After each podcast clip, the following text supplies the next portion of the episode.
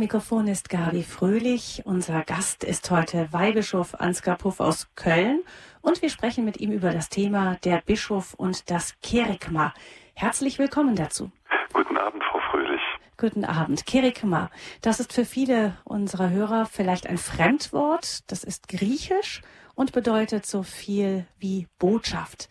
Ja. In der Theologie ist der Begriff für die äh, ist das der Begriff für die christliche Verkündigung. Ich, hört sich nicht besonders spannend an, so beim ersten Hinhören. Eigentlich ja. scheint es ja etwas ziemlich Banales zu sein, wenn wir von einem Amtsträger der katholischen Kirche wie Ihnen hören, dass diese Verkündigung das Kerygma wichtigstes Anliegen der Kirche sein muss. Ich behaupte jetzt aber mal ganz ungeschützt, dass wir von dem Gast dieser Sendung, von Ihnen, Weihbischof Puff, noch so manches Ungewohnte dazu hören werden. Dankeschön. Ja, sehr gerne. Mhm. Das Thema ist hochspannend, weil derjenige, der sich darauf einlässt, der wird sich verändern. Mhm. Weihbischof Puff, Sie sprechen da, glaube ich, auch so ein bisschen aus eigener Erfahrung. Da ja. vielleicht gleich mehr dazu. Im Internet steht auf der Webseite des Erzbistums Köln ein Lebenslauf von Ihnen. Da erfahren ja. wir, dass Sie aus Mönchengladbach stammen ja. und als das zweite von vier Kindern ja. groß geworden sind in Ihrer Familie. Man liest dann ferner, dass sie mit 31 Jahren zum Priester geweiht wurden und dann als Kaplan und leitender Pfarrer in diversen Gemeinden in Köln und Düsseldorf gewirkt haben. Danach wurden sie von Kardinal Meissner zuerst mit der Abteilung Seelsorge Personal im Erzbistum Köln betraut ja. und 2013 dann zum Bischof geweiht. Genau, das stimmt so alles. Die groben Eckdaten aus dem offiziellen Lebenslauf, die stimmen ja, dann denke ich schon. Mhm. Ähm, ich habe eine äh, andere Lebensbeschreibung von Ihnen im Internet noch gefunden. Etwas griffiger ist die noch. Die ist ja. von der Zeitschrift Christ und Welt. Ja. Und wenn Sie erlauben, zitiere ich die mal. Gerne. Dann frage ich mich nämlich auch, ob das auch so stimmt. Da steht, Ansgar Puff wurde 1956 in Mönchengladbach geboren. Als junger Mann schimpfte er auf die Scheiß Amtskirche und verfasste einen Abschiedsbrief an Gott. Dominikaner und kleine Brüder in Südfrankreich weckten sein Interesse am Christentum. Er war Sozialarbeiter, brach ein Theologiestudium ab, hing rum, wie er es nennt, und fand übers Neokatechumenat den Weg zum Priesteramt. Er lebte unter Obdachlosen und Drogenabhängigen. Franziskus von Köln wird er genannt. So steht es in der Zeitschrift Christ und Welt. Passt diese Beschreibung auch? Ja, bis auf das letzte Franziskus von Köln, das ist ziemlich übertrieben. Aber alles andere stimmt schon. Das klingt sehr abenteuerlich und das ist ja eine kurze Zusammenfassung von 25, 26 Jahren. Aber im Kern stimmen diese Fakten schon. In der offiziellen Biografie wird Ihr Weg mit dem Neokatechumenat gar nicht erwähnt. Ist das etwas eher Persönliches? Nee, eigentlich nicht. Also bei mir war es wirklich so, wie in der Biografie genannt wurde. Ähm, ich habe so als Jugendlicher, obwohl ich aus einer sehr katholischen Familie stamme, den Kontakt zur Kirche verloren oder abgebrochen, weil ich irgendwie auf die Fragen, die ich hatte, keine für mich sinnvollen Antworten fand und zu irgendeinem Zeitpunkt dann mal dachte, Glauben an Gott ist was für Kleinkinder und für alte Leute, die Angst vom Tod haben und ich stand so mitten im Leben und deswegen war das für mich dann nicht mehr so spannend. Kann also alle Jugendlichen verstehen, die so ihre großen Fragen haben. Und dann habe ich über einen sehr langen Weg wieder zurück zu Gott und zur Kirche gefunden. Heute würde ich sagen, dass Gott mit mir sehr viel Geduld hatte, dass er mich da ganz lange begleitet hat. Und einer der Schlüsselfiguren war eben ein Pfarrer, bei dem ich eine Zeit lang mitleben durfte und der neokatechumnale Weg, der in dieser Pfarrei dann anfing. Mhm. Sie haben ja eigentlich, also Sie sind ja nicht nur in einer katholischen Familie groß, groß geworden, sondern haben auch eine einschlägige katholische Schule besucht, eine Jesuiten, eine Jesuitenschule in ja. Äh, Bonn. Ähm, dennoch äh, haben Sie gedacht, das ist nur was für Kinder und alte Leute? Das überrascht dann doch. Die jesuitische Bildung ist ja nun nicht, nicht ganz so anspruchslos. Ja, das stimmt. Das war auch sicherlich spannend, aber es war für mich jedenfalls, ich will das nicht verallgemeinern, nicht existenziell. Das heißt, das eine ist ja, dass man was lernt über Glauben und das andere ist, dass es mich persönlich packt und betrifft. Und das war auf der Schule eher weniger, dafür umso mehr bei diesem neokatechumenalen Weg. Hm. Was haben Sie da gefunden, was Sie vorher vermisst haben? Ja, das ist mit Worten schwer zu er erklären. Das erste war für mich, ähm, dass ein ganz erstaunliches Setting da äh, stattfand. Mm, dieser neokatechumenale Weg begann mit einer Katechese, der gehalten wurde von einer Familie, die aus Venedig extra für drei Monate in diese Pfarrei zog, ein Rechtsanwalt mit seiner Frau und einigen kleinen Kindern, dazu ein Arbeiter, der wenig gebildet war und kaum Deutsch konnte und einem Priester aus Italien. Und die zogen ein in eine leerstehende Wohnung da in der Pfarrei und äh, lebten auf einmal da und hielten zweimal in der Woche eine Glaubensverkündigung, eine Katechese. Und das war so anders und so seltsam, so fremd, dass das schon alleine spannend wurde. Also das klang einfach anders, weil es so anders aus dem Leben erzählt war? Ich hatte vorher immer fromme Dinge gehört von Priestern, von Leuten, die dafür bezahlt werden, aber eine sehr frische, paulinische und absolut existenzielle Sprache von einem Rechtsanwalt, der verheiratet ist und das überhaupt nicht nötig hätte, der seine persönlichen Erfahrungen mit einbringt, seine eigene Lebensgeschichte mit Gott, das war für mich was ganz Neues. Mhm. Ähm, der Name Neokatechumenat kommt von Katechumenat, Neo. Also im Endeffekt geht es um ein, ein Nachholen des Weges zur Taufe, wenn ich das richtig verstanden habe. Ja. Ist das so richtig der Gedanke früher? Die ersten Christen haben eine sehr lange Taufvorbereitung gehabt. Heute sind wir meistens als Kinder getauft und müssen dann im Endeffekt diese, dieser Weg, der uns eigentlich auf die Taufe vorbereiten sollte, diesen Weg nachholen? So ähnlich ist das. Also das ist eine Frucht des Zweiten Vatikanischen Konzils, neokatechumenale Weg. Er entstand vor ungefähr 50 Jahren in Spanien durch einen Künstler, also auch kein Theologe, der in einem Barackenviertel in Madrid mit armen Menschen anfing, das Evangelium zu lesen und dabei die erstaunliche Erfahrung machte, dass wenn man sich wirklich ehrlich vor das Wort Gottes stellt, auf einmal dieses Wort den Menschen verändert. Und ähm, so begann dieser Weg, als dann der etwas bekannter wurde, wurde dieser Initiator, der noch heute lebt, gebeten, das einmal dem Heiligen Vater in Rom vorzustellen. Und bei dem ersten Treffen mit Paul VI. damals sagte Paul VI., was ihr da gefunden habt oder anders gesagt, was der Heilige Geist euch da geschenkt hat, das ist etwas, ähm, was mich sehr erinnert an das alte Taufkatechumenat. Nur ihr bietet das halt nicht nur für Leute an, die getauft werden möchten, sondern für schon Getaufte, die ihren Glauben erneuern wollen. Und deswegen im Unterschied zum alten Taufkatechumenat nennen wir das nicht Katechumenat, sondern Neukatechumenat. Für mich persönlich ein Monsterwort, aber Paul VI. hat das so mhm. genannt und seitdem heißt es so. Ach, von ihm kommst der der Name. Ähm, auch das ganze, der ganze Weg ist sehr lang, etwa 20 Jahre, sehr intensiv. Haben Sie den ganzen Weg mit zurückgelegt? Von ja, einer Gruppe, also man fängt ja normalerweise, ist es so, es gibt Anfangskatechesen, dann bilden sich Gruppen und die gehen über eine sehr lange Zeit, viele Jahre den Weg miteinander. Man kann das so jetzt nicht so richtig mit den Zeiten beschreiben, das ist sehr unterschiedlich. Aber was halt schön ist, ist, dass nach dieser Anfangskatechese die, die möchten, sich weiter treffen können. Das ist für mich einer der großen Vorteile gegenüber anderen Glaubenskursen, die eben, wenn sie vorbei sind, vorbei sind. Und dann muss man wieder gucken, wo man bleibt. Also man kann dann weiter miteinander zusammenbleiben. Zweimal die Woche trifft man sich zu einem Wortgottesdienst, einer Eucharistiefeier und so alle sechs Wochen, alle zwei Monate zu einem sonntäglichen Treffen, zu einem Gemeinschaftstag. Und diese Gemeinschaft, so nennen wir das dann, aus ganz unterschiedlichen Leuten, die sich so persönlich vielleicht nie gesucht hätten, verheiratete, unverheiratete, alte, neue, ganz unterschiedliche. Das ähm, ist also ähm, eine sehr spannende Sache. Die bleibt dann halt zusammen und mit der Gemeinschaft, mit der ich den Weg angefangen habe, wir sind jetzt schon über 30 Jahre zusammen. Das ist sehr mhm. schön. Der neokatechumenale Weg ist sehr verbreitet in Spanien, da ist ja auch die Herkunft ja. ähm, des Weges, in die Wurzeln, Italien, Lateinamerika, das fällt auf, ebenso die lateinischen Länder sozusagen. Ja.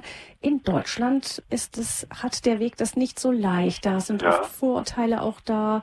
Mhm. Ähm, passt der so nicht richtig zur deutschen Mentalität oder wie erklären Sie sich, dass er in Deutschland es da so schwer hat?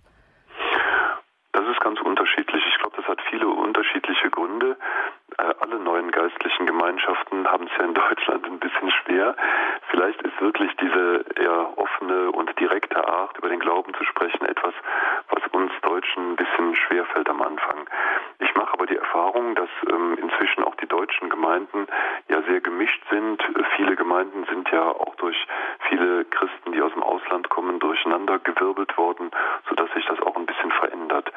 Also ich glaube, das hat jetzt nicht so viel zu tun mit der Methode oder den Inhalten des Weges, sondern vielleicht damit, dass wir einen sehr äh, engen Katholizismus in unseren Gemeinden haben, der sehr bürgerlich ist. Wie geht Ihnen das heute als Bischof? Ähm, können Sie da in eine, wenn Sie da in eine Gemeinde kommen und Sie eine Visitation und so haben, wie, wie empfinden Sie das? Sie können ja schlecht den Leuten dann sagen, ihr seid alle zu bürgerlich. Wie gehen Sie dann damit um? Also wenn ich visitiere und in den Gemeinden bin, dann entdecke ich doch eine sehr, sehr große Ehrlichkeit der Gemeinden. Und gerade bei der letzten Visitation, die ich gemacht habe, haben mir auch die Gremienvertreter sehr deutlich gesagt, wir sind irgendwie ratlos, unsere Gemeinden werden immer leerer, die Leute kommen nicht mehr in die Kirche, was sollen wir denn eigentlich machen? Also ich glaube schon, dass die Schwierigkeit, in der die deutsche Kirche ist, auch von Gemeindemitgliedern sehr bewusst gesehen wird. Hm, also da das Problem sehen alle. Mhm. Über die Heilung gibt es dann Differenzen vielleicht ähm, was ja normal ist. Wie ist es Ihnen als Bischof? Können Sie diese Spiritualität auch weiterleben als Bischof? Sie sagen, Sie sehen sich seit 30 Jahren, also Sie können auch weiterhin diesen Weg, den Sie da begonnen haben, den weiter verfolgen? Also ich habe damals, ähm, als ich zum Weihbischof ernannt wurde, das war ja durch Kardinal Meissner beziehungsweise durch den Papst, aber Kardinal Meissner hat mir das dann ja weiter mitgeteilt, dem gesagt, dass ich auch natürlich gerne weiter in meiner Gemeinschaft bliebe und den Weg weitergehen würde. Und er hat gesagt, das wäre ganz wichtig, das sollte ich auf jeden Fall tun. Das heißt konkret, wenn ich Zeit habe, dann gehe ich in meine Gemeinschaft und mich trägt das auch sehr. Denn das ist dann ein Kreis von Personen, die mich eben lange kennen, die mich als Mensch und als Christ kennen und die auch den normalen Umgang mit mir pflegen, die auch den Mut haben, immer was zu sagen. Es gibt ja sonst wenig Leute, die einem Weihbischof auch mal den Kopf waschen, aber da haben meine Schwestern und Brüder in der Gemeinschaft kein Problem mit. Wir werden jetzt gleich von Ihnen noch hören, Gedanken zu dem Thema das Kerigma. Was kann ja. das bedeuten? Glaubensverkündigung in unserer Zeit. Ähm, Sie haben da natürlich auch durch Ihre persönlichen Erfahrungen einiges ähm, mitbekommen und wir werden freuen uns jetzt auf die Gedanken zu Ihnen, von Ihnen zu dem Thema der Bischof und das Kerigma. Ja, gerne. Also Sie haben ja eben schon erwähnt, dass das Wort Kerigma ein bisschen langweilig klingt, aber es geht eigentlich um eine Verkündigung einer guten Nachricht, die den, der sie hört, völlig verändert. Man kann sich eigentlich nur vorstellen, was eine gute Nachricht ist, wenn man sich Beispiele aus der Geschichte äh, vor Augen führt. Also zum Beispiel, Sie können sich vielleicht noch erinnern an die Situation, als die Mauer in Berlin 1989 fiel. Damals gab es eine Pressekonferenz, an der ein Politbüromitglied Günter Schabowski beteiligt war. Und er wurde von den Presseleuten damals gefragt, wann denn jetzt die Reiseerleichterungen für die DDR-Bürger beginnen würden.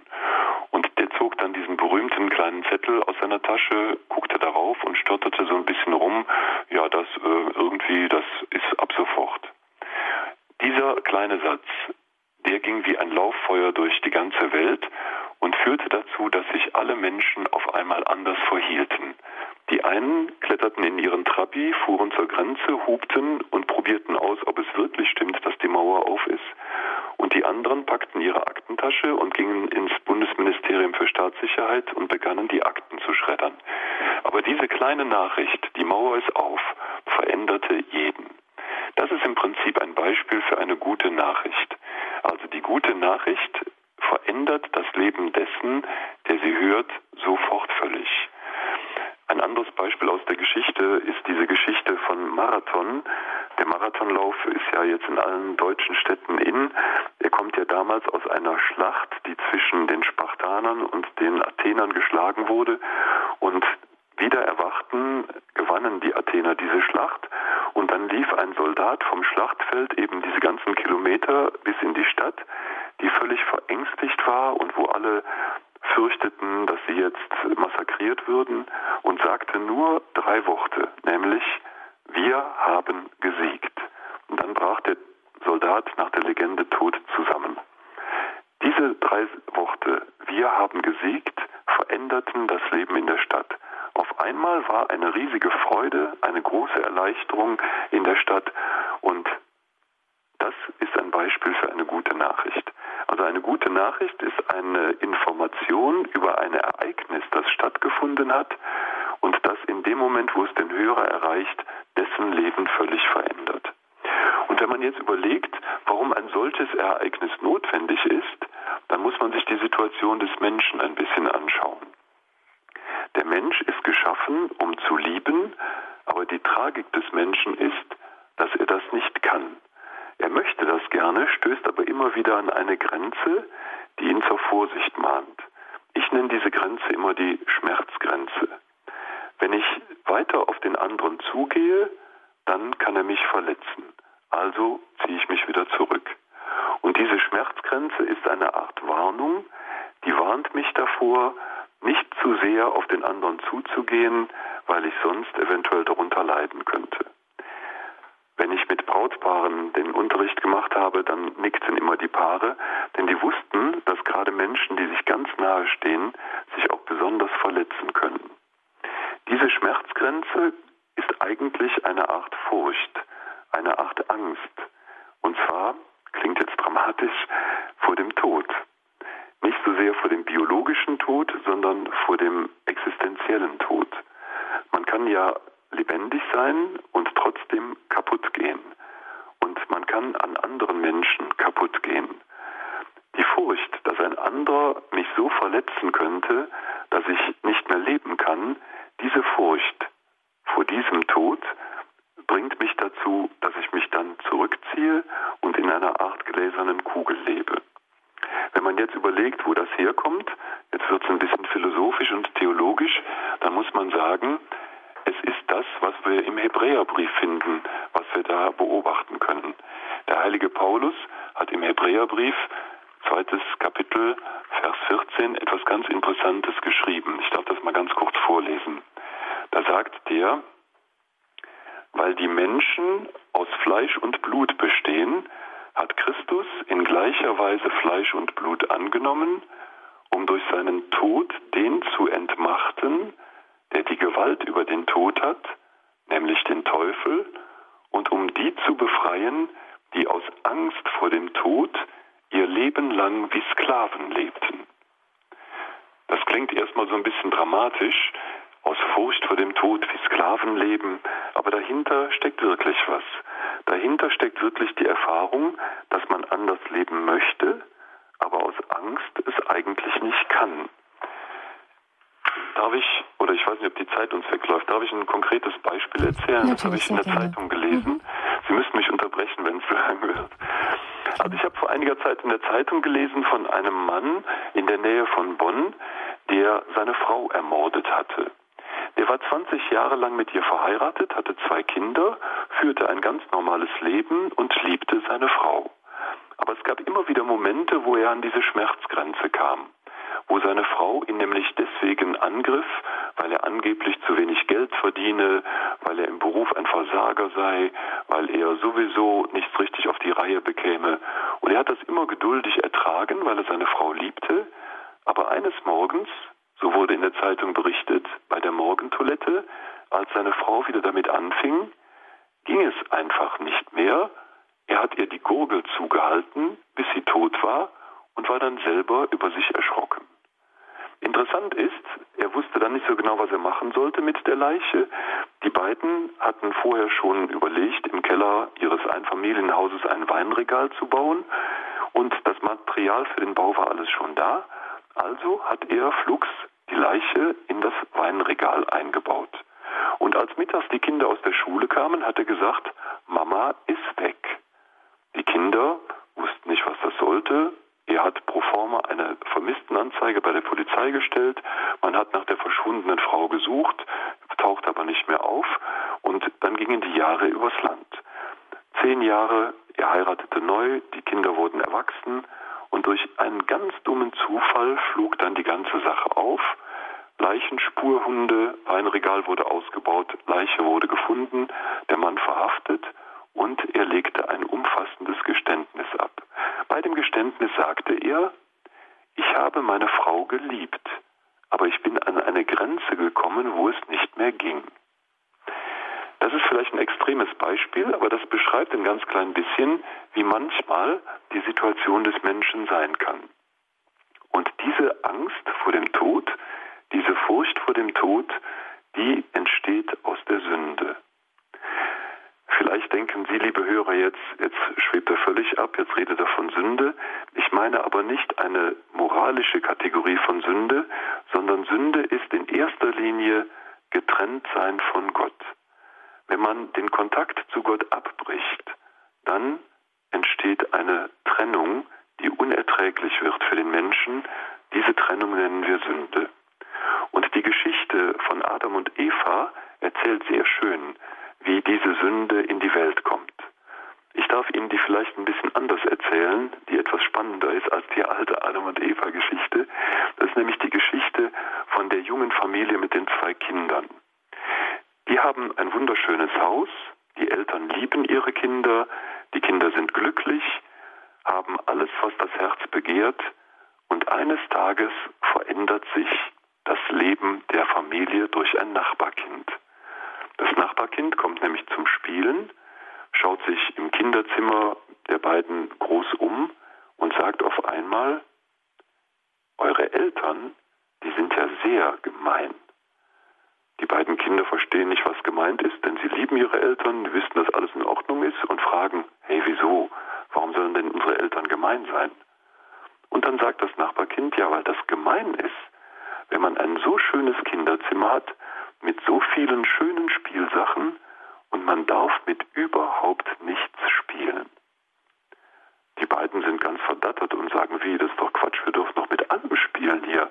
All das haben wir von Mama und Papa und Oma und Tante bekommen. Komm, was machen wir jetzt? Womit spielen wir? Aber das Nachbarkind, das zu Besuch ist, ist nicht zufrieden. Schaut sich weiter im Zimmer um, entdeckt eine Steckdose, zeigt darauf und sagt, und damit dürft ihr auch spielen? Die beiden Kinder sind natürlich gut erzogen und sagen sofort, nee, nee, nicht mit Steckdosen. Steckdosen sind kein Spielzeug. Papa hat gesagt, Finger weg, das ist gefährlich. Und darauf antwortet das Nachbarkind, siehste, da hat Papa gelogen. Denn das ist ein Spielzeug. Du kannst dir das Schlafzimmer deiner Eltern angucken, die haben auch so ein Spielzeug in der Wand. Und nachts, wenn ihr schlaft, dann gehen Papa und Mama mit ihren Fingern in dieses Spielzeug und das gibt die schönsten Gefühle, die man sich vorstellen kann.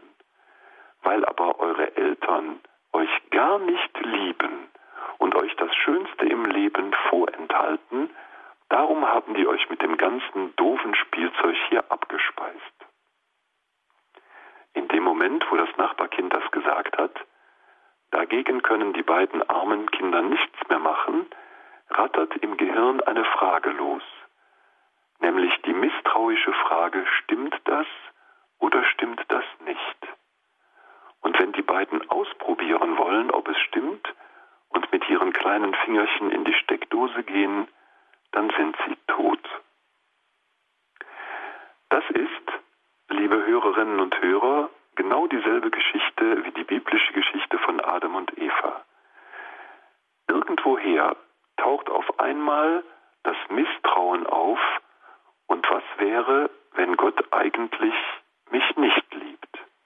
Was wäre, wenn Gott mir eigentlich das Schönste vorenthält? Was wäre, wenn Gott ein Schwein ist?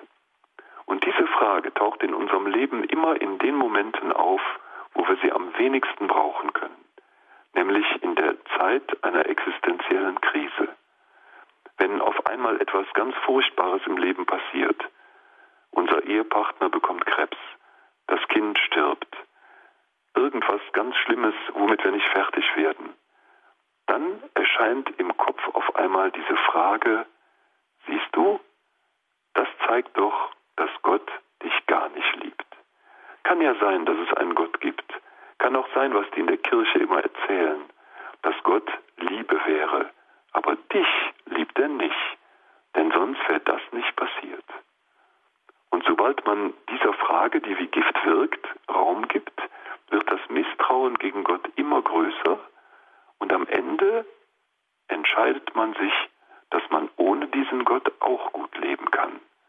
Und entweder durch bewusste Entscheidung oder durch langsames Verhalten verschwindet Gott und das nennt man Sünde.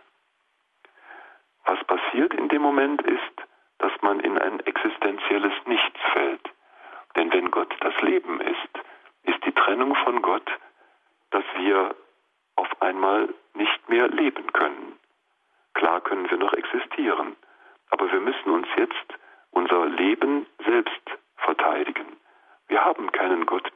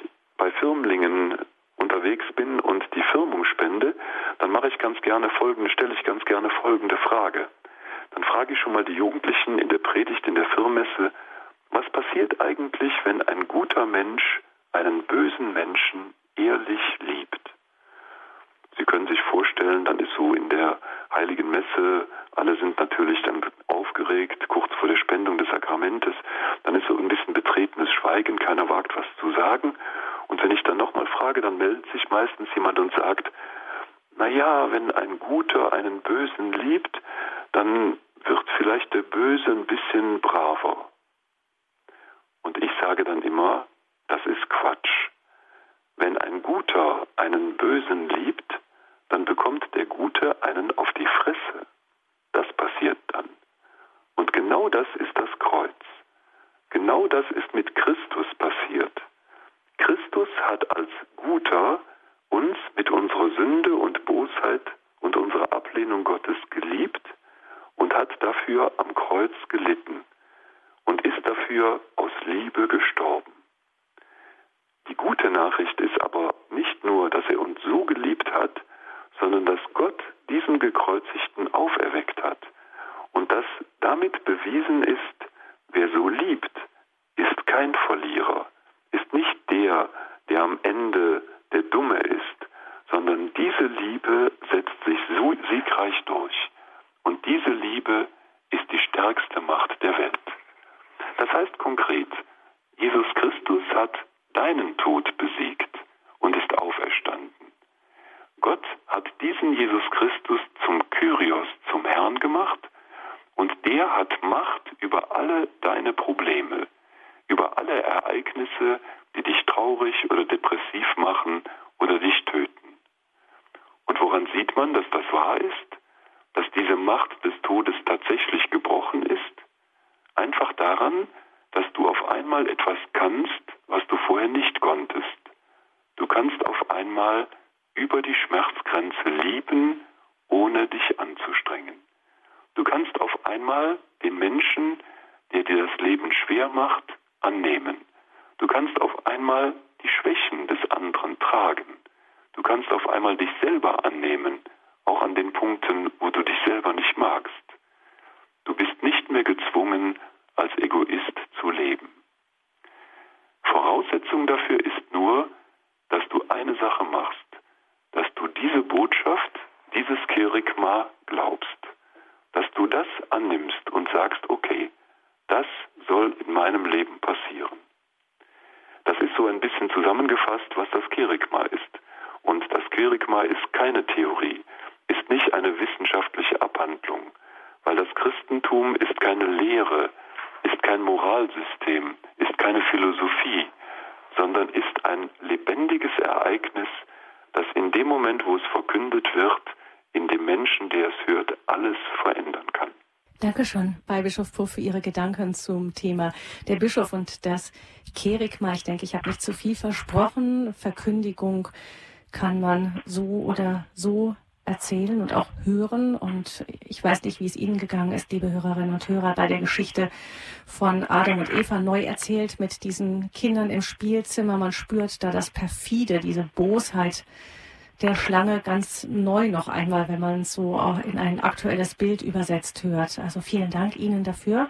Weihbischof Puff und wir freuen uns, dass wir jetzt noch eine Stunde lang mit Ihnen verbunden sind und unsere Hörerinnen und Hörer nun auch Gelegenheit haben, mit Ihnen zu sprechen zu dieser Standpunktsendung der Bischof und das Kirigma mit Weihbischof Ansgar Puff aus Köln. Wenn Sie Fragen haben zum Thema Neuevangelisierung, das ist so das Schlagwort, das, das, das Fachwort dazu. Wie können wir die frohe Botschaft des Christentums neu verkündigen? Vielleicht haben Sie persönliche Erfahrungen gemacht, positive wie negative. Vielleicht sind Sie frustriert. Rufen Sie einfach an.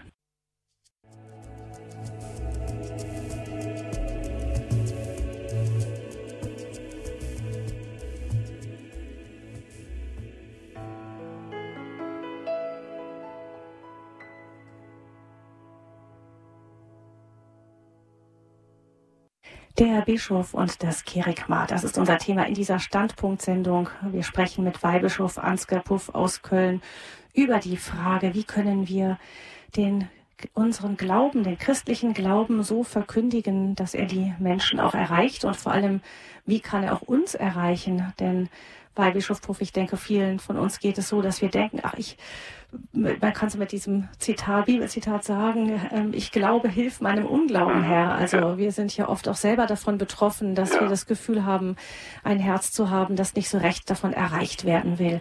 Wenn Sie, liebe Hörerinnen und Hörer, Fragen haben, 089 517 008 008 ist die Nummer zu dieser Sendung. Wir freuen uns, wenn Sie mitsprechen über dieses Thema, auch mit Weihbischof Puff aus Köln. Ähm, das ist ja so, ähm, wir haben ja, es gibt ja immer noch Menschen, das denke ich oft auch nicht. Ich bin jetzt nun wirklich eigentlich, bilde mir ein, eine gläubige Christin zu ja, sein. Ja. So jetzt nicht nur, weil ich getauft wurde, sondern wirklich eigentlich von Herzen mich danach ausstrecken möchte. Und dann ja. gibt es so Momente, die einen so überfallen irgendwie. Ähm, zum Beispiel meinetwegen, ich, wir sind irgendwo ähm, in der Nähe, ist viel Wasser in der Nähe und der Jüngste, drei Jahre alt, kann nicht schwimmen, ist einfach weg und nicht zu sehen. Mhm. Also da rutscht einem das Herz auch wirklich ja, ganz tief ja, hinunter und man bekommt ja. plötzlich panische Angst als Mutter. Und dann hinterher frage ich mich immer, ja, darf ich denn eigentlich eine solche Angst haben, wenn ich doch eigentlich glaube, dass Gott mir nichts zumuten wird, was schlecht für mich ist oder für das Kind? Ja, ich glaube, das ist ganz natürlich. Also wir sind ja Menschen und keine Übermenschen oder keine Wesen oder so. Das gehört schon zum menschlichen Leben dazu, dass man sich auch erschreckt, dass man Furcht hat, dass man Angst um seine Lieben hat. Ich glaube, das ist ganz natürlich. Ähm, der Glaube ist allerdings gerade in den Momenten dann auch eine Stütze, obwohl er sicherlich nicht verhindert, dass man dann auch Not hat. Ähm, es ist ja nicht so, dass jemand, der wirklich einen tiefen Glauben hat, keinen Anfechtungen oder keiner Not ausgesetzt wäre. Das finden wir ja auch in der Heiligen Schrift oder in den Psalmen immer wieder, dass gerade diejenigen, die in großem Vertrauen zu Gott leben, dann trotzdem in Gebeten zu Gott schreien. Hm. Also auch die Not gehört dazu manchmal. Ich, ich habe mal in einem, in einem Film gesehen von einem Missionar, der, äh, also einem Familienvater Missionar, der erschossen wurde oder so irgendwo im, in der weiten Welt und die Frau dann dahin ging und Gott pries und lobte. Da habe ich auch gedacht, also kam mir auch ein bisschen schräg vor, dass man das so, so unmittelbar dann umsetzen soll. Und ich habe mich dann auch gefragt, wie tief reicht das dann auch ins Menscheninnere hinein? Bricht da nicht dann doch irgendwann mal etwas anderes durch? Naja, jedenfalls wissen wir ja von Jesus mhm. Christus, dass er keine Lobhymne, Lobeshymnen am Kreuz gesungen hat, sondern gesagt hat, mein Gott, warum hast du mich verlassen? Also das muss man ja auch sehen. Hm. Das heißt, es geht nicht darum, dass man Gott immer nur alles gut findet, was er uns zumutet und dazu Halleluja singt, sondern es geht darum, ja, den Bezug zu ihm zu haben, auch mal mit ihm zu streiten. Vielleicht? Geht, genau, es, hm. das finde ich auch. Es geht um eine wirkliche Beziehung und Gott hält auch aus, wenn man mit ihm schimpft, wenn man streitet. Ähm, Gott hält auch aus, wenn man ihm kritische Fragen stellt und man darf auch in den Momenten, vielleicht muss man das sogar in den Momenten, wo man das alles nicht mehr versteht, mit Gott schimpfen. Mhm. Sagt Weihbischof Ansgar Puff. Ähm, Frau Meersbach, Meersmann ruft uns an. Sie ruft uns aus dem Saarland an. Grüß Sie, Frau Meersmann. Grüß Gott. Ich habe eine Frage und zwar gerade zum Ende vom Vortrag kam die Sprache, ähm, wenn uns was besonders anspricht ja. aus der Bibel. Mir fiel da auch der heilige Franziskus ein, aber ich meine jetzt auch einfach unseren Alltag. Ähm, je, so eine Bibelstelle ganz konkret zu nehmen, ist ja zum einen eine Entscheidung dann von uns mhm. und auch ganz viel Gnadengeschenk und Vertrauen, auch Vertrau, äh, Wille von uns zu vertrauen auf Jesus und auch Gnade von Jesus dann ja. äh, da drauf, oder? Ja. Gut. Ich wollte nur so eine so eine Klarstellung voll wollte ich fragen, ob das ob ich das so mhm. verstanden habe. Ja. Ich frage nochmal nach, ob ich Sie richtig verstanden ja. habe. Also es geht Ihnen darum, dass Sie in der Heiligen Schrift eine Stelle finden und die lesen und sich dann fragen, was das so mit Ihrem Leben zu tun hat und dass das eben auch von Gott geführt sein kann oder wie meinst du das? Ja, wenn mich sowas ganz ganz besonders anspricht, wie zum Beispiel dem Franziskus, dass er da ähm, alles ähm, arme äh, ja alles hingibt und mhm. ich weiß also bei Franziskus weiß ich die konkrete Stelle mhm. Aber ich meine bei uns ist es ja immer wieder ein bisschen was. Zu dem zu der Frage zu der Frage zu der. Frage. Mhm. so, so viel so empfinde ich es. Ja genau also das ist schon richtig, was Sie sagen. Es gibt ähm, bestimmte Lebenssituationen, wo einen eine bestimmte Schriftstelle sehr, sehr ansprechen kann und auch sehr prägen kann. Und es gibt dann wieder andere Lebenssituationen, wo einem dann vielleicht das Wort Gottes nicht so viel sagt. Das ist ja auch sehr unterschiedlich bei uns. Ähm, aber ich finde, das Wichtige ist, wenn man spürt, dass ich sage das jetzt mal ganz fromm, wenn man spürt, dass Gott einem was durch eine Bibelstelle sagen will, dass man dann aufmerksam ist. Ich glaube, das ist der entscheidende Punkt jetzt so der Hintergrund, ähm, dass warum spricht mich's an? Das ja. ist ja dann auch A, die Gnade von Gott mhm. und B, meine Entscheidung, Gott zu vertrauen. Ja. Und so ein, so ein Wille dann auch immer, immer wieder an diese Stelle sich zu erinnern und mhm. gerade die immer wieder zu greifen. Ja, genau. Mhm. Okay, dann habe ich Sie verstanden. Alles klar. Danke. Einen schönen Abend wünsche ich Ihnen. Gleichfalls. Dank. Ciao. Dankeschön, Frau Meersmann. Wir haben gehört, dass ähm, von Ihnen, dass die frohe Nachricht, die frohe Botschaft muss die Menschen eigentlich verändern. Jetzt denke ich, dass viele, viele, die in der Kirche arbeiten, sich fragen, ja, warum verändert unsere gute Nachricht die Menschen nicht. Ich meine, die Priester sprechen ja immer auch von, gerne von der frohen Botschaft. Man ist sehr darum bemüht, keine Drohbotschaft, wie es genannt wird, auszusenden, sondern wirklich offen zu sein, die Menschen äh, freundlich anzusprechen und wirklich ähm, diese frohe Botschaft zu unterstreichen und dennoch gehen die Leute. Was läuft denn da falsch? Ja, vielleicht darf ich zunächst mal äh, ein bisschen korrigieren. Das muss gar nichts. Also dieses Wort muss stört mich ein bisschen. Das passiert einfach. Also es ist keine Anstrengung, es ist keine ähm, kein inneres Zusammenreißen, so jetzt muss ich mich ändern oder so, sondern in dem Moment, wo ich diese Nachricht in mich hereinlasse, an mich heranlasse, ändert sich mein Leben.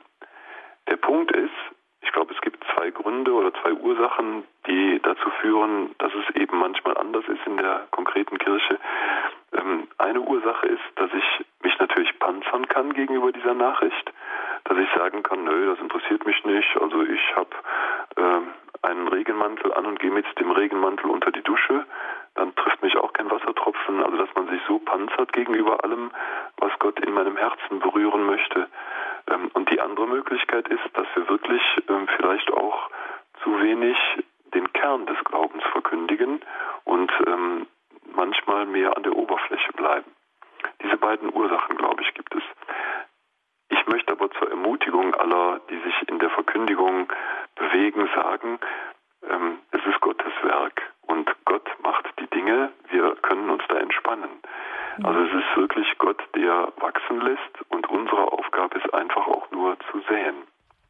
Also jetzt fällt mir auf, dass Sie, wenn wir über die Frage sprechen, wie können wir die Botschaft äh, ähm, so verkündigen, dass sie die Menschen erreicht, gar nicht so sehr über Pastoralpläne oder ähnliches sprechen, sondern sie sprechen zunächst mal von sich selbst. Also bei mir. Ist es so, dass die Verkündigung bei mir anfängt? Ja, ich glaube, es ist immer eine existenzielle Sache. Meine persönliche Erfahrung ist, das war das, was mich persönlich dann geprägt hat oder interessiert hat. Das habe ich aber auch als Pfarrer oder jetzt auch als Weihbischof oft erlebt. In dem Moment, wo es existenziell und persönlich wird, sind die Leute wach und dabei. Wenn es philosophisch und allgemein wird, dann schalten alle ab. Also vielleicht müssten wir mehr eine persönliche, existenzielle Form der Verkündigung finden. Also das, was, wo die Menschen das Gefühl haben, ähm, ach, es ist nicht nur schön zuzuhören, das ist eine schöne Predigt, ähm, sondern das ist eine Predigt, die stößt etwas in mir an. Ja, Aber selbst das kann man auch nicht machen, wahrscheinlich wiederum nicht. Nee, vielleicht nicht so sehr in diese Richtung, sondern in die Sache, dass es eben äh, um Dinge gibt, äh, geht, die wirklich passieren. Also dass es um Erfahrungen geht. Ich glaube, mhm. die Leute sind sehr, sehr interessiert daran zu hören, hat derjenige, der mir da was über Gott erzählt, das denn selber erlebt? Kann der mir denn sagen, mit Datum und Uhrzeit, da und da ist mir das und das passiert? Also wenn ich zum Beispiel an die Glaubensweitergabe in der Familie denke, da ist doch der entscheidende Punkt nicht, dass die Eltern dem Kind sagen, das wird in der Kirche gelehrt und das steht im Katechismus und das steht in der Bibel und das glaubst du jetzt bitte, sondern die Kinder werden noch fragen, Papa und bei dir, Mama und bei dir, was hast du denn mit Gott erlebt? Und wenn die Eltern dann sagen können, ich glaube, weil ich habe in meiner Lebensgeschichte die und die Erfahrungen gemacht und das hat mit Gott zu tun, das finden die Kinder spannend. Also hinter der Frage, warum glauben, steht ja immer die Bitte, erzähl mir deine Geschichte. Also das ist, glaube ich, der entscheidende Punkt. Und vielleicht erzählen wir zu wenig persönliche Glaubensgeschichten. Der Bischof von das Kerigma ist das Thema in dieser Standpunkt-Sendung bei Radio Horeb und wir begrüßen Herrn Franz aus Reutlingen. Grüß ja, Franz. hallo, ich bin Gunter Franz aus Reutlingen. Ich habe gerade einen Vortrag gehört und ich muss sagen, dieser Vortrag war das Beste, was ich jemals von einem Priester gehört habe. Ich bin selbst 62 Jahre alt, bin seit über 37 Jahre auf trockenem Wege, also trockener Alkoholiker. Ja. Und äh, ich habe meine spirituelle Richtung gefunden, eigentlich weniger über das direkt religiöse. Vielleicht sagt Ihnen der Name Logotherapie, Viktor Frankl und sowas. Ja, ja, ja das kenne ich. Und genau auf dem Weg, aber jetzt, wo ich Ihren Vortrag gehört habe, muss ich Ihnen ein positives Feedback noch rüberreichen. Ja. Bisher war auf religiöser Basis mein Favorit ein Jörg Zink aus evangelischem Lager, ja. obwohl ich bin katholisch. Ne? Mhm. Ich bediene mich in der Kirche quasi auch wie in den Rundfunksendern, wie in einem Selbstbedienungsladen. Ja. Was für mich brauchbar ist, nehme ich mit, das lasse ich liegen. Aber was mir jetzt bei Ihrem Vortrag voll unter die Haut ging, ich habe jetzt kurz überlegt, rufe ich an oder nicht, ist das, äh, bei Ihnen kommt nicht irgendwo der, der, die sagen, der Akademiker durch, der mit aller Rhetorik da etwas über den Tisch bringt, sondern sie haben mich wirklich erfasst und das ist unglaublich. Mehr kann ich dazu gar nicht sagen. Das war genau das, was ich seit Wochen eigentlich gebraucht habe. Ja. ja. Und das ist ich jetzt nicht wirklich geil, aber es ist, kommt aus dem Kölner Raum und es, ich muss sagen, es ist wirklich, ich werde ich muss es erst eine ganze Nacht verdauen. Also ich bedanke mich echt für diese super Aussage. Ja. Ja, sehr gerne. Ja. Liegt aber nicht an mir, sondern das ist der Heilige Geist. Ja, ja, das ist mal da. Sie können es glaubwürdig, Sie können es wirklich an, auch an Typen rüberbringen, ja, die, äh, es ist also, ich kann Ihnen nur sagen, mal so weiter. Und viele Leute auf dem, äh, äh, auf dem Gebiet des Religiösen können von Ihnen wirklich viel, viel noch lernen. Ne? Gerade wenn so, äh, andere Leute wollen im Dankeschön, Herr Franz, ja, dass Sie angerufen ja, haben, bitte, dass Sie sich durchgerungen haben. Dankeschön, Herr Franz. Alles Gute. Gottes Segen Ihnen für Ihren weiteren Weg. Ja, das ähm, Weihbischof Puff zeigt, dass ihre Art und Weise, auch vom Glauben zu sprechen, eben diese existenzielle Weise vielleicht nicht die gewöhnliche ist und ja. Menschen erreicht, die, die sonst sich auch manchmal schwer mit der kirchlichen Verkündigung tun. Ja, ja, das kann gut sein, ja. Hm. Vielleicht, weil sie auch eben die Ferne selber erlebt haben und wissen, was der suchende Mensch sucht wirklich im letzten. Einen Punkt hat Herr Franz noch angesprochen, nämlich er sagt, er findet das eher meistens in evangelischen, ich vermute auch in evangelikalen Kreisen. Ja. Ähm, ist das da vielleicht eher üblich, dass man auf so eine sehr persönliche und existenzielle Weise von Gott spricht und von seinem Leben mit Gott. Ich kenne das persönlich auch aus Freundschaften in evangelikalen Kreisen. Da ist das auch sehr, sehr viel selbstverständlicher, Gott auch einfach im normalen Alltagsgespräch zu erwähnen, als das oft bei uns ist, nicht überall, aber oft. Können wir da manchmal etwas von lernen? Ja, ich denke schon, dass Sie recht haben, dass man diese Art manchmal in den freikirchlichen, evangelischen Gemeinden eher findet. Da muss man aber natürlich auch sehr unterscheiden. Da gibt es ja auch welche, die, ähm, sagen wir dann auch, äh, entschuldigen Sie, dass ich das Wort zu sagen, ein bisschen abschweben können.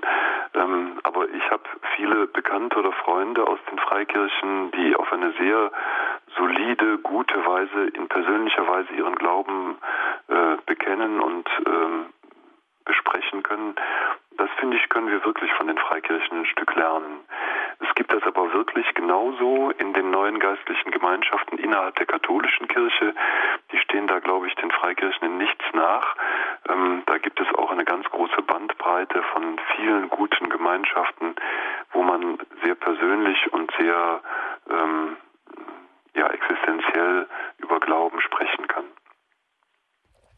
Der Bischof und das Kerigma, das ist unser Thema in dieser Standpunktsendung bei Radio Horeb. Unser Gesprächsgast ist Weihbischof Ansgar Puff aus Köln. Wir müssen nun in Kürze in einigen Minuten die Hörerinnen und Hörer der UKW-Frequenz 92.4 in München verabschieden. Es wird dort ein anderes Programm auf diese Frequenz geschaltet. Sie können diese Sendung aber natürlich gerne weiter hören, wenn Sie zum Beispiel auf DRB Plus umsteigen oder auf eine andere Empfangsmöglichkeit von Radio Horeb. Das werden Sie in einer Ansage gleich noch mitgeteilt bekommen, wie Sie Radio Horeb auch über diese Zeiten auf der UKW-Frequenz hören können. Das gilt für die Münchner Hörerinnen und Hörer. Wir verabschieden uns an dieser Stelle von Ihnen, falls Sie jetzt eben gleich rausgeschaltet werden aus unserem Programm und freuen uns, wenn Sie dann auf andere Weise dann wieder mit dabei sind. Für die Hörerinnen und Hörer des Satellitenprogramms und bei DAB Plus und für diejenigen, die uns über Kabel hören, über Radio Maria in Südtirol oder über eine andere Frequenz können Sie uns sehr gerne weiter jetzt nun diese Sendung verfolgen. In der Standpunktsendung geht es gleich nach einer Musik weiter mit dem Thema der Bischof und das Kerygma. Alles Gute nach München.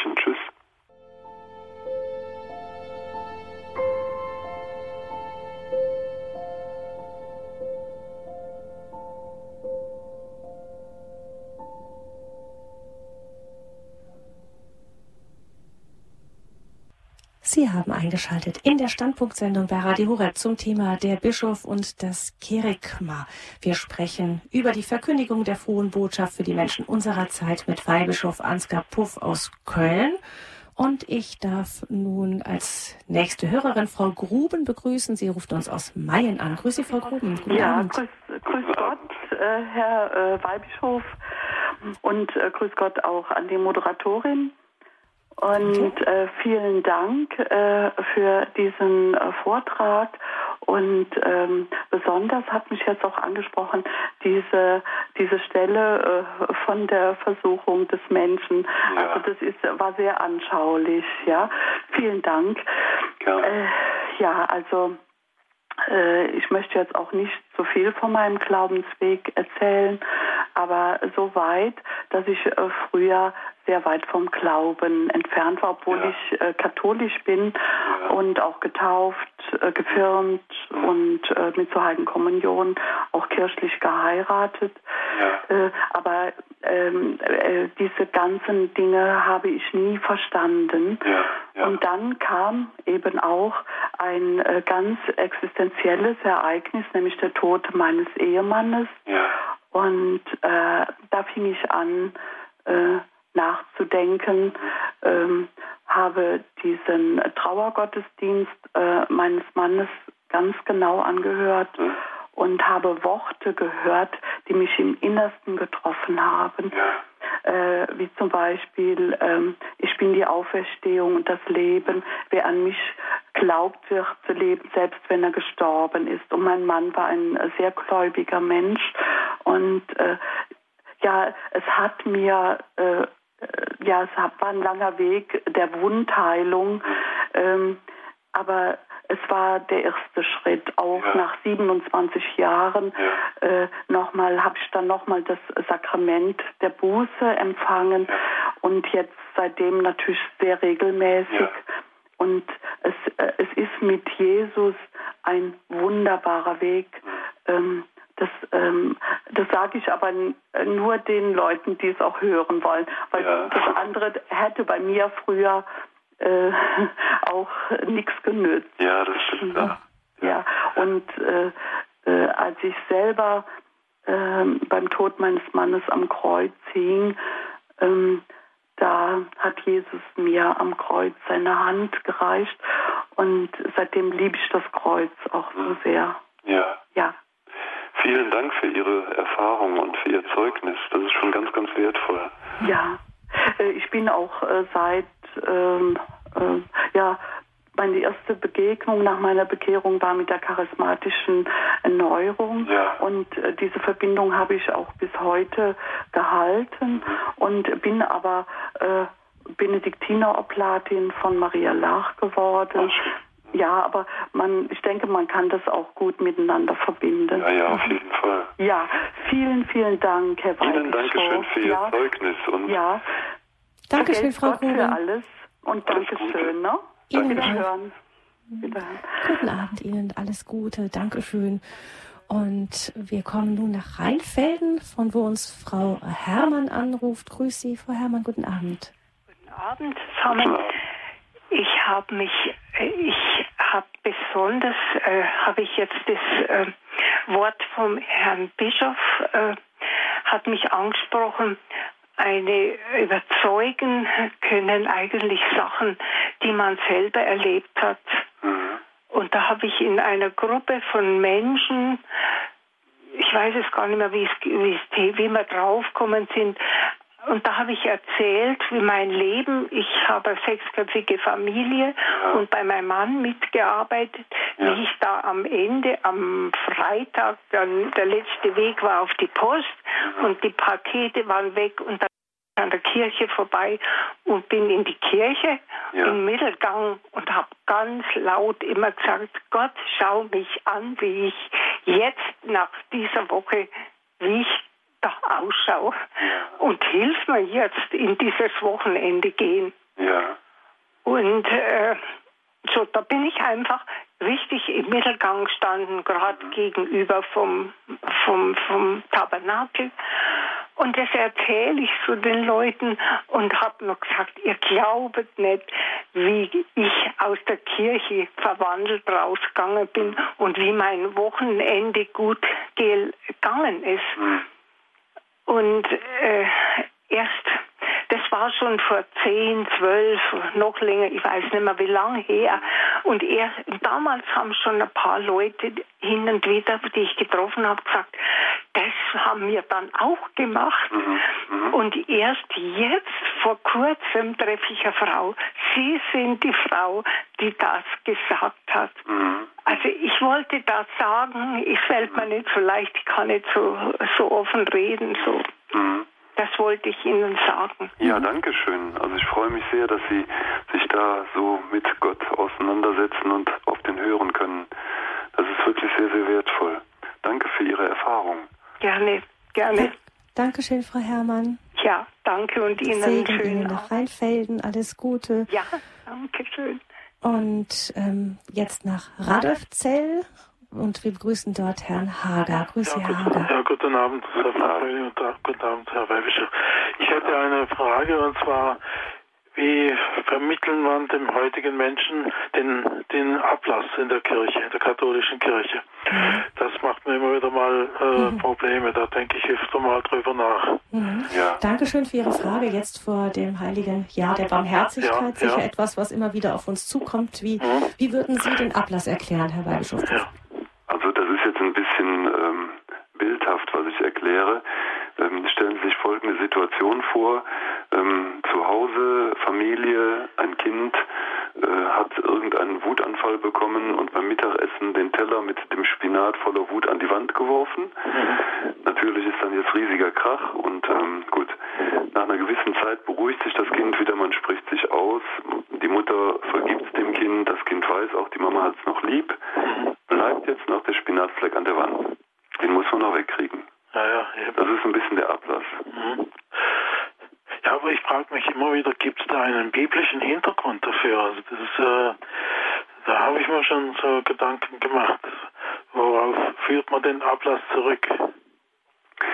Ähm, das geht schon zurück auf diese Sündenvergebung, die Christus uns äh, zugesagt hat und äh, dass wir halt ähm, sicher sein dürfen, dass Gott barmherzig ist und dass er alles vergibt. Sinne gehört das mit zu der Reue und zu der Bußfertigkeit, die wir sag mal, brauchen, damit uns vergeben wird. Also es gehört ja zum, zur Buße, zu diesem Umkehrmoment gehört ja einmal das Bekenntnis, dann, dass es mir wirklich weh tut, dass ich das getan habe, also die, die Reue, dann der Vorsatz, das nicht mehr zu tun und die Vergebung. Die vier Sachen gehören ja zusammen. Ja, ja, ja. Aber dass man da halt von Sündenstrafe spricht, ja, ich, man könnte doch sagen, die Sünde ist dann vergeben, also von Gott vergeben ja, durch Jesus Christus. Beichte? Ja. Ja, aber ich hatte gerade versucht, er zu erklären in dem Bild mit dem Kind und der Mama. Ja, ja, die Mama sicher. vergibt dem Kind das ja auch. Nur der Fleck an der Wand ist ja noch da. Da muss man nochmal drüber streichen. Das ist jetzt ein bisschen salopp, bildhaft formuliert, aber so ähnlich mhm. denke ich mir das. Vielleicht nochmal zum Nachfragen, was wäre jetzt, das ist das in dem Bild, ist es ganz klar, da ist der Spinatfleck an der Wand. Mhm. Aber wenn ich jetzt jemanden bestohlen habe, das Geld zurückgegeben habe, ähm, ähm, mich entschuldigt habe bei demjenigen und Vergebung empfangen habe, wo ist da noch der Fleck an der Wand? Also, ja, das Bild kann man nicht überziehen. So. Also jede Sünde zerstört ja nicht nur ähm, eine Beziehung zwischen mir und dem, den ich meinetwegen bestohlen habe, sondern ist auch ein Schaden für die gesamte Gemeinschaft, also auch für die Kirche. Und ähm, also eigentlich ist ja die Sündenvergebung hat ja zu tun mit der Wiederaufnahme in die Gemeinde. Ursprünglich wurde ja derjenige, der eine schwere Sünde begangen hat, aus der Gemeinde ausgeschlossen und die Sündenvergebung bestand darin, dass er wieder in die Gemeinde aufgenommen wurde. Und wenn man jetzt liest, was der Papst Franziskus über den Ablass geschrieben hat, geht es ja genau darum, dass man wieder eintritt in die Gemeinschaft und dass durch den Kontakt zu der Gemeinschaft auch wieder alles gut wird. Das soll halt noch dadurch deutlich werden. Ich glaube, der Ablass hat nicht so mit materiellen Werken, sodass man jetzt irgendwas bezahlen müsste wie Mittelalter oder so, sondern es hat zu tun damit, dass ich wieder eintrete in die Gemeinschaft, dass die Gemeinschaft mich wieder aufnimmt und dass ich dafür als Zeichen zum Beispiel ein Gebet spreche oder ähm, diese Dinge tue, die da der Papst jetzt vorschlägt. Mhm. Ja, gut. Sind Sie befriedigt, Herr Hager? Ich darf vielleicht hier noch eine Sache anfügen. Da hat mal jemand einem Bischof gebeichtet, der hätte ja mit Christus gesprochen. Und äh, der Bischof wollte das natürlich genau wissen und äh, hat dann die Frage gestellt, äh, ist meine Sünde, er hat irgendeine Sünde begangen und äh, ist, äh, weiß Jesus noch von dieser Sünde oder hat er, na, diese Sünde existiert nicht mehr. So war dann praktisch die Antwort des äh, Betroffenen. Mhm. Und von daher frage ich mich eben wirklich, äh, muss es zur Sündenvergebung auch eine Vergebung der Sündenstrafe geben. Das, das ist die. Mhm. Ja, das hängt ganz eng zusammen, das stimmt. Mhm. Mhm. Also es ist nichts Getrenntes, sondern im Endeffekt ein ja. zusammenhängender großer Bogen. So ja. habe ich das jetzt verstanden. Ja? ja, gut. Dankeschön, Herr Hager. Ja, bitteschön. Dankeschön, einen schönen Abend. Danke, gleichfalls. und begrüßen wir nun Herrn Amann aus Bamberg. Guten Abend, Herr Amann. Ja, guten Abend. Guten Abend. Guten Abend. Ich habe nur eine, das passt vielleicht passt in den Zusammenhang. Ne? Äh, die Bitte, sagen Sie doch auch etwas zu dem Fegefeuer. Zu dem Fegefeuer? Ja. Ja, okay. Das sind die ganzen Also- schwierigen Glaubensthemen, die man so schwer erklären kann. Man traut ihnen das zu, Weihbischof Puff, dass sie dafür Worte finden, die alle verstehen. Also ich war neulich in einer Grundschulklasse zu Besuch und wir waren bei einem ganz anderen Thema, aber plötzlich meldet sich ein Kind und sagt, es gibt gar kein Fegefeuer, Herr Bischof. Ich war ganz erstaunt, dass sie damit anfing und sagt, wie, äh, wie kommst du denn jetzt darauf, dass es kein Fegefeuer gibt? Ja, sagt das Kind, das hat uns unsere Religionslehrerin so erklärt, es gibt kein Fegefeuer. Ja, da war ich ein bisschen platt und habe gesagt, ja wie, ähm, was hat denn eure Lehrerin euch genau gesagt? Dann sagt das kleine Kind, die Lehrerin nennt das lieber Himmelsschule. Also ich fand das eine sehr nette Beschreibung. Das Fegefeuer ist im letzten der Ort, wo ich noch die Dinge erlerne, die ich brauche, um in den Himmel reinzupassen. Das heißt, da ist die Entwicklung auf dieser Erde nicht komplett abgeschlossen, sondern da ist im Fegefeuer sozusagen noch Entwicklungsspielraum. Wer das Fegefeuer betritt, kommt ja schon mal sicher in den Himmel. Das ist ja schon klar. Weil das Fegefeuer oder die Himmelsschule, wie Sie es nennen wollen, ist ja eine Vorbereitung auf den Himmel. Das heißt, die Entscheidung Himmel-Hölle ist schon gefallen. Also in die Hölle kommst du dann schon mal nicht mehr. Nur du passt auch noch nicht so richtig in den Himmel rein, weil der Himmel ist voller Liebe, voller Güte, voller Frieden und vielleicht ist in mir noch was drin, was lieblos ist oder fried, nicht friedfertig und das muss ich dann noch ein bisschen lernen und deswegen brauche ich dann noch dann eine gewisse Zeit und diese Lernphase nennt man das Fegefeuer. Ja, ja. Und ist diese Lernphase auch mit Schmerz verbunden? Ja, mh, ich erzähle Ihnen mal ein anderes Bild, also nicht das Bild von der Himmelsschule. Mh, Ich stelle mir ja das so vor, wenn man stirbt, also das ist jetzt bitte, also das ist nur ein Bild, ja. Also wenn man stirbt, kommt man in einen großen Saal, da steht ein Sessel, da setzt man sich dann rein und dann geht vor einem ein Film ab, der heißt Mein Leben. Und alles, was in deinem Leben passiert ist, bekommst du dann nochmal vor Augen geführt. Alles, was man vergessen, verdrängt hatte und in Nebensequenzen auch das, was man mit dem, was man getan hat, angerichtet hat. Und dann gibt es bestimmte Momente, wo man sich sehr darüber freut, weil das schöne Ereignisse waren.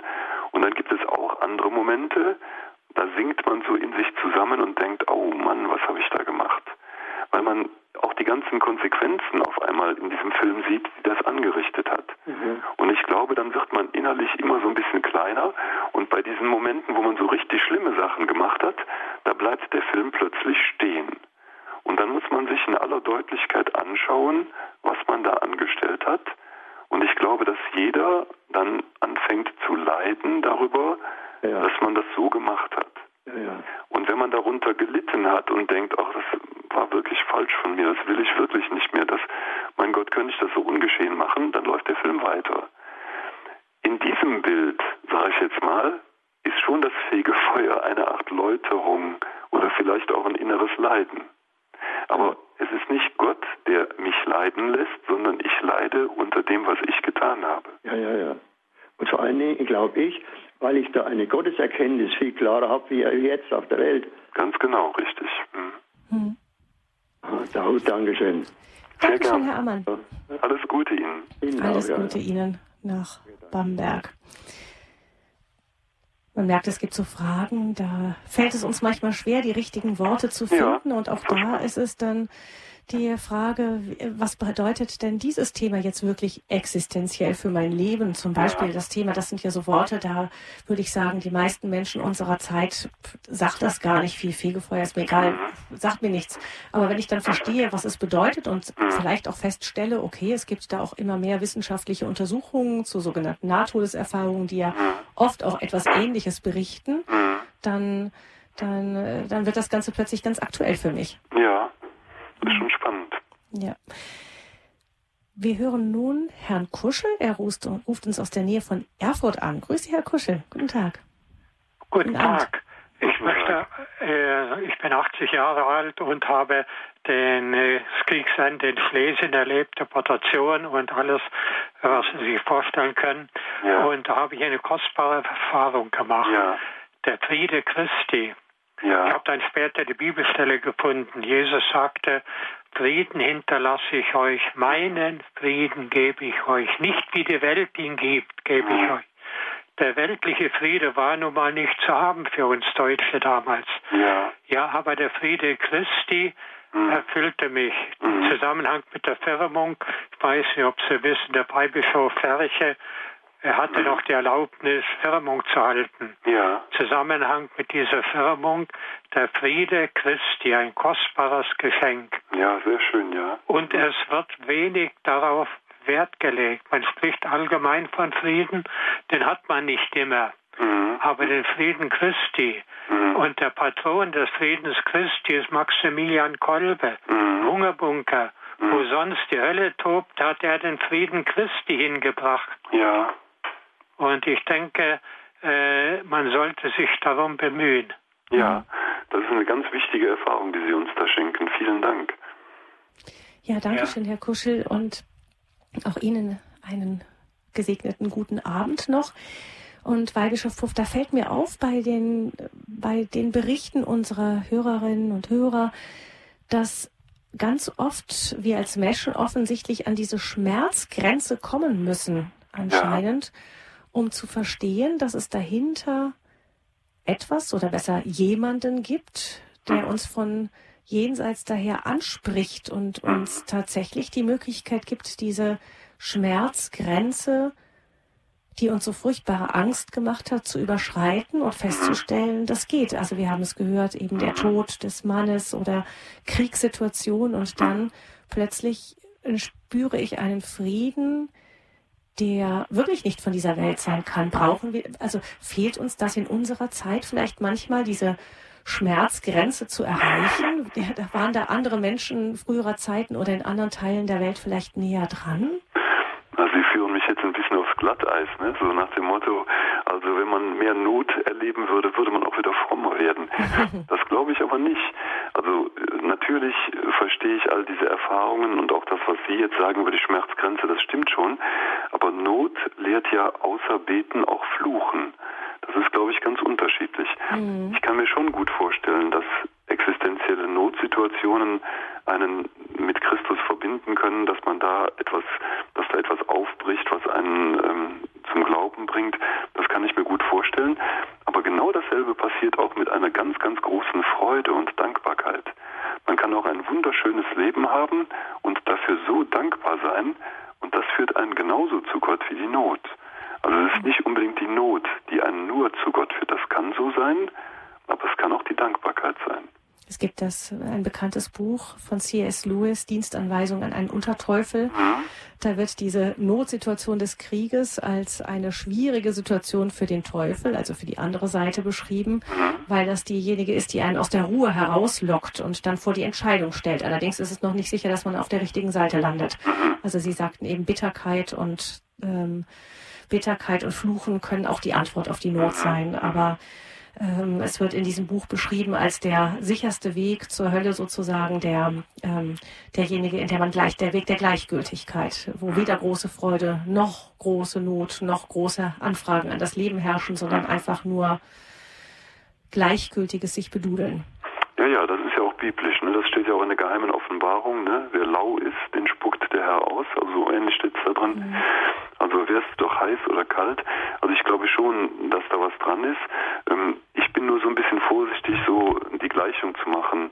Not gleich, auf einmal alles wird wieder fromm. Da bin ich etwas unsicher. Hm. Wir begrüßen nun eine Hörerin, die uns anruft, ohne ihren Namen zu nennen. Auch Ihnen herzlich willkommen in dieser Sendung. Grüße Gott. Ja, grüß Gott. Ähm, grüß Gott, Herr Weihbischof. Ich möchte was sagen von der Schwester Faustina Kowalska.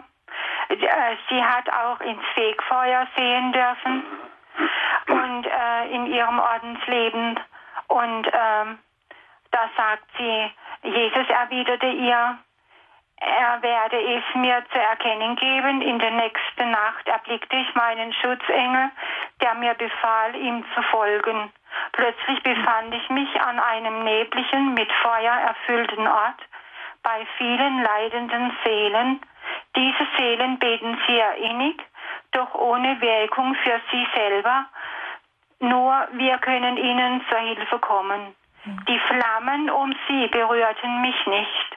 Mein Schutzengel verließ mich keinen Augenblick. Ich fragte die Seelen, was ihr größtes Leiden sei. Übereinstimmend antworteten sie mir, ihr größtes Leiden sei die Sehnsucht nach Gott. Mhm. Dankeschön. Ja, Dankeschön Ihnen für den, den etwas ausführlicheren Bericht noch. Und ich möchte gerne im Anschluss Herrn Weihbischof Puff fragen noch, ähm, ja genau, solche Bilder gibt es ähm, auch in, an anderen Stellen, gibt Ja. es Visionen von, auch vom Fegefeuer unter anderem. Ja, man hat das Gefühl, das sei etwas, was uns Angst machen soll. Gibt es, äh, will uns das vielleicht nicht, oder gibt es vielleicht sogar eine gesunde Angst? Also diese Bilder, die jetzt gerade erwähnt wurden, sind Bilder. Mein Bild, zum Beispiel von dem Kino, von dem Film, der abläuft, ist auch nur ein Bild. Wir versuchen uns dann immer irgendwie das zu erklären. Die treffen, diese Bilder treffen aber nicht die ganze Realität. Wichtig scheint mir nochmal zu sein, dass Gott Liebe ist und dass Gott nicht straft. Gott ist keiner, der einen aus Wut oder aus Rache für das Leben, das man geführt hat, straft, sondern wir su- löffeln die Suppe aus, die wir uns selber einbrocken. Das ist ein Unterschied. Gott ist Liebe und straft nicht. Aber wir können durch die Dinge, die wir tun, uns selber in eine ganz schwierige Situation manövrieren. Und da setzt für mich eben diese Frage an, äh, laufen wir manchmal nicht ein bisschen ähm, allzu unbesorgt durch das Leben, so als hätten wir das Gefühl, egal was ich tue, ähm, ja, passiert eigentlich ja nichts Schlimmes danach. Ja, also mir fällt es ein bisschen schwer, immer so mit dieser Angst zu operieren, so ja, also wenn du nicht, dann wird was ganz Schlimmes passieren und so. Das, ähm, das ist nicht meine Art, damit umzugehen. Ich würde Ihnen aber recht geben, dass wir manchmal oberflächlich sind und dass das sicherlich nicht gut ist, dass wir manchmal etwas naiv so durch das Leben gehen und die Schwere, die existenzielle Schwere des Lebens überhaupt nicht sehen. Da würde ich Ihnen recht geben. Aber so mit Angst machen und pass auf und wenn du nicht, dann kriegst du später die Rechnung, das glaube ich hat wenig mit Gott zu tun. Ist auch so, dass es dann vielleicht zu ja, ein Glaube, der aus dieser Angst erwächst, ist vielleicht auch nicht der volle. Ähm, Ich glaube, die heilige Theresia von Avila sagt von sich selber, dass sie anfangs aus Angst auch ähm, geglaubt und Bußübungen und ähnliches verrichtet hat und hat das im Nach, im Rückblick dann mitnichten, also mit Sicherheit nicht als die Fülle ihres Glaubens erfahren, diese Ja. Zeit, sondern erst als sie den Schwenk dann gefunden hat zu dem liebenden Gott, der ihre Seele angezogen hat. Ja, genau, das ist also das ist ganz richtig so. Mhm. Mhm. Dann begrüße ich nun Herrn Netter. Er ruft uns aus Eichstätt an. Grüß Sie Gott, Herr Netter. Ja, grüße Gott, guten Abend. Guten Abend. Ich wollte das Thema mit Ablass, das beschäftigt mich jetzt auch noch ein bisschen, ähm, nochmal anschneiden. Ähm, das, was jetzt die da Vorrednerin über den Ablass gesagt hat, dass das nur zweimal im Jahr sei, also nur Barmherzigkeitsfest und Portionkula, das glaube ich ist ein bisschen wenig. Ich glaube, es gibt schon noch mehr Möglichkeiten, vollkommenen Ablass zu gewinnen. Aber die Frage mit dem Ablass, ähm, kann man das so erklären? Ein Junge schießt eine, eine Scheibe mit dem Fußball ein und äh, der Nachbar vergibt ihm, aber die Scheibe muss ja auch ersetzt werden. Mhm. Ähm, ist es jetzt vielleicht so ungefähr, dass wir dann, ich habe das irgendwo was im Hinterkopf, aus den Schätzen der Heiligen ihre Verdienste oder so benutzen können, damit das alles wieder gut wird? Ist das Ablass? Ja, es gibt ja verschiedene Möglichkeiten. Also sicherlich ist es die eigene Reue zuerst mal, die entscheidend ist. Mhm. Man kann sich die Reue nicht leihen irgendwo. Also wenn ich einen Fehler gemacht habe, dann muss mir der Fehler leid tun. Dann kann ich mir nicht äh, irgendwo anders leihen, dass das irgendwie leid tun muss. Das muss mich schon persönlich betreffen. Aber natürlich gilt der alte Grundsatz, dass die Kirche das ersetzt, auch die triumphierende Kirche, was wir hier auf Erden noch nicht können. Also der Entscheidende ist immer Christus. Christus vergibt die Schuld. Dankeschön, Herr Netter, für Ihren Anruf und alles Gute nach Eichstätt. Und jetzt möchte ich doch nochmal, bevor diese Sendung zu Ende geht, nochmal die Kurve bekommen zur Neuevangelisierung, zur Verkündigung.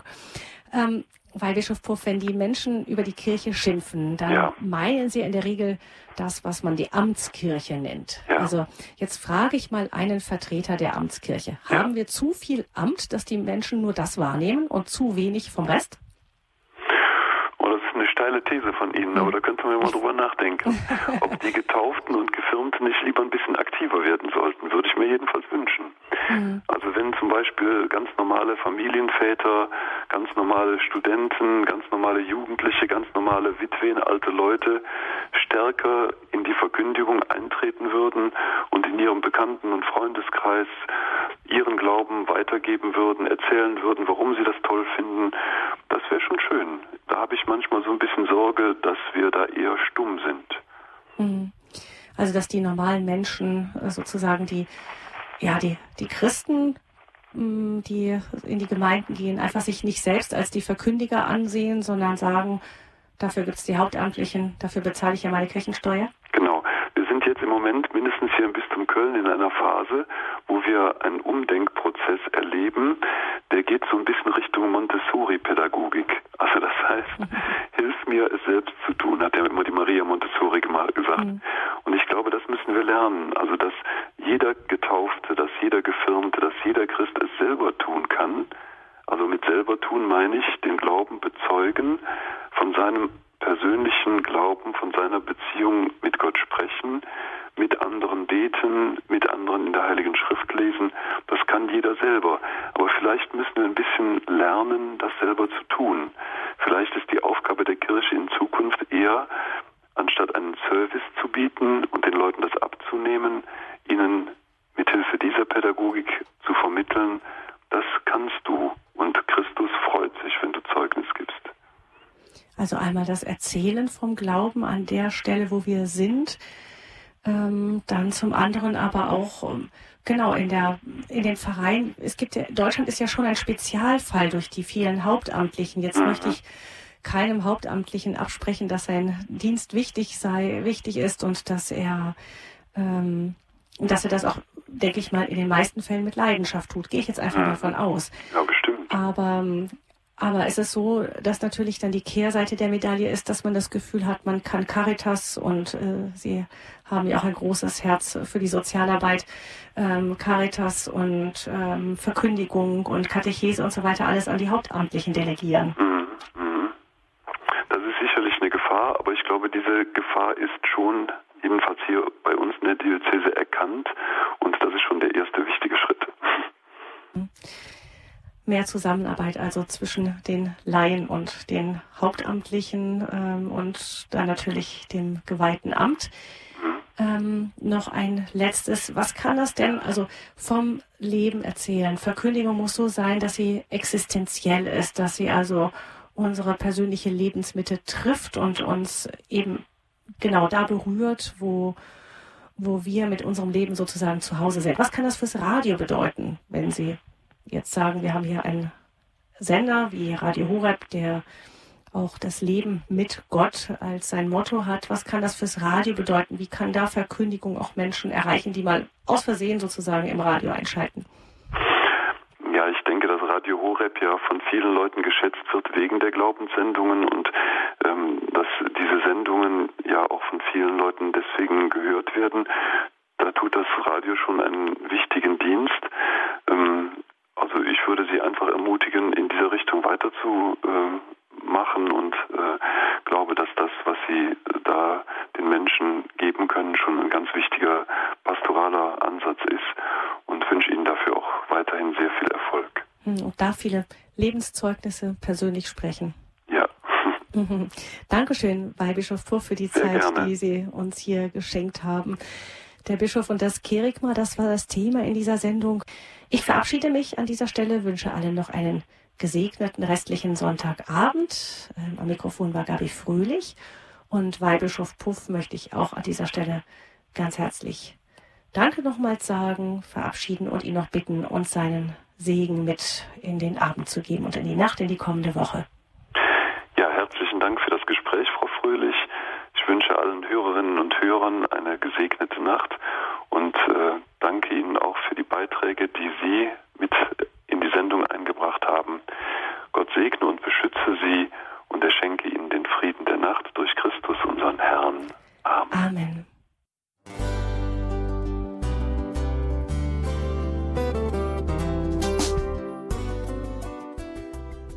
Liebe Zuhörerinnen und Zuhörer, vielen Dank, dass Sie unser CD- und Podcast-Angebot in Anspruch nehmen. Wir freuen uns, dass unsere Sendungen auf diese Weise verbreitet werden. Dieser Dienst ist für Sie kostenlos. Für uns ist er allerdings mit einem nicht unerheblichen finanziellen Aufwand verbunden. Deshalb sind wir für jede Spende dankbar. Alle Bankverbindungen unserer Spendenkontos können Sie über unsere Homepage horeb.org unter dem Menüpunkt Spenden einsehen. Dort besteht auch die Möglichkeit, online zu spenden. Natürlich nach den neuesten Sicherheitsstandards. Sie können diese Informationen auch bei unserem Hörerservice unter der Telefonnummer 08328 921 110 erfragen. Ich wiederhole die Rufnummer 08328 921 110. Vergelt's Gott für Ihre Unterstützung. Ihr Pfarrer Kocher.